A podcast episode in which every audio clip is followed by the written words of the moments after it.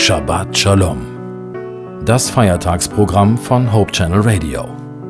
Freitagabend bis Samstagabend.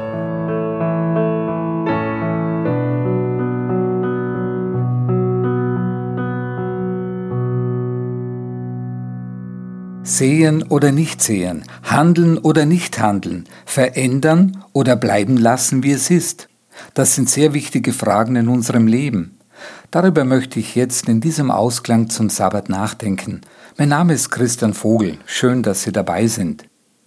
Kennen Sie 3D-Bilder? Aber ich meine die, die ohne 3D-Brille auskommen. Auf den ersten Blick sehen sie oft sehr verwirrend aus und man kann nicht wirklich erkennen, was es ist. Nimmt man sich aber die Zeit und lernt so darauf zu schauen, dass die 3D-Wirkung funktioniert, dann ist es überwältigend, was man erkennen kann. So ein 3D-Bild habe ich schon einigen Freunden vorgelegt und mich darauf gefreut, dass sie total erstaunt sein werden, so wie ich es war, als ich diesen 3D-Effekt erkannt habe. Aber bei einigen meiner Freunde blieb die Wirkung völlig aus. Den 3D-Effekt konnten sie nicht erkennen.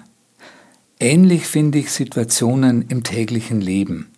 Man hat etwas Großartiges vor Augen, sieht es aber nicht, kann es einfach nicht erkennen. Eigentlich sehr schade. Solche Situationen erinnern mich an einen Bibeltext im Matthäusevangelium, Kapitel 13, die Verse 14 bis 15. Da heißt es, Darum rede ich zu ihnen in Gleichnissen, denn mit sehenden Augen sehen sie nicht und mit hörenden Augen hören sie nicht, und sie verstehen es nicht.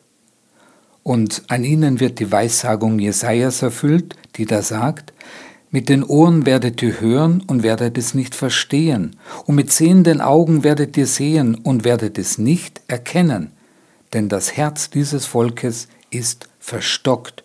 Ihre Ohren hören schwer und ihre Augen sind geschlossen, damit sie nicht etwa mit den Augen sehen und mit den Ohren hören und mit dem Herzen verstehen und sich bekehren und ich ihnen helfe. Zitat Ende. Jesus, der Gottessohn, kommt als Mensch auf die Erde. Endlich ist er da. Propheten haben ihn ja schon vor Jahrhunderten angekündigt. Auch die Schriftgelehrten warteten auf diesen von Gott versprochenen Befreier. Nur hatten sie sich ihren Erlöser ganz anders vorgestellt. Er lebte unter seinem Volk, alle konnten ihn sehen, er vollbrachte genau die Taten, mit denen er in der heiligen Schriften des Alten Testamentes beschrieben war aber es gab ganz unterschiedliche Reaktionen auf sein Wirken. Könnte es sein, dass er von vielen nicht erkannt wurde, weil sie es gar nicht so sehen wollten? Das heißt, man sieht es, aber handelt nicht.